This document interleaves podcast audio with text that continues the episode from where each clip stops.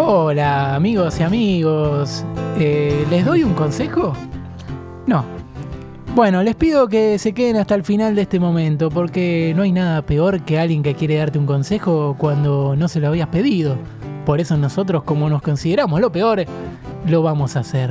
Hoy, con la poca humildad que nos caracteriza, decimos, vos que querés empezar a escuchar Pica en Punta, ¿te puedo dar un consejo?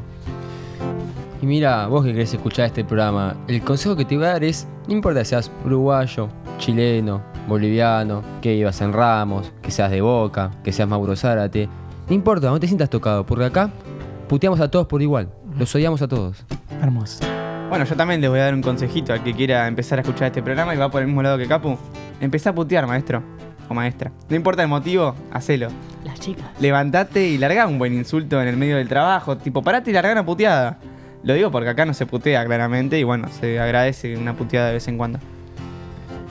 Bueno, amigues, si querés escuchar Pica en Punta, lo que te aconsejo es que no te tomes en serio prácticamente nada de lo que escuchás acá, y especialmente si lo decimos Cata o yo. Bien, porque les conviene. Eh, me salvó. Eh, antes de escuchar Pica en Punta, es simple. Tenés que tomarte un batido de caca y sangre que te vas a ver mucho mejor. Fue un consejo posta. Sí, sí, Sí, sí. escúchame, escúchame vos, oyente nuevo. ¿Te puedo dar un consejo? Primero, no nos escuches con auriculares.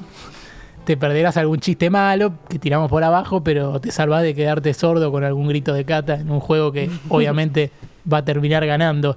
Y segundo, escuchalo solo. O sea, no somos una buena influencia y si tenés un amigo no nacido en Buenos Aires, puede sentirse ofendido. Igual cualquier cosa, decirle que este programa es de humor Si están los nenes cerca también, alejado. Claro.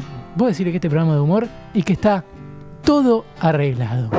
Y como está todo arreglado, volvió él y está repasando, ¿no?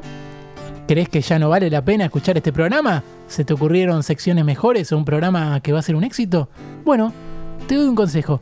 Cállate o escribinos al MD.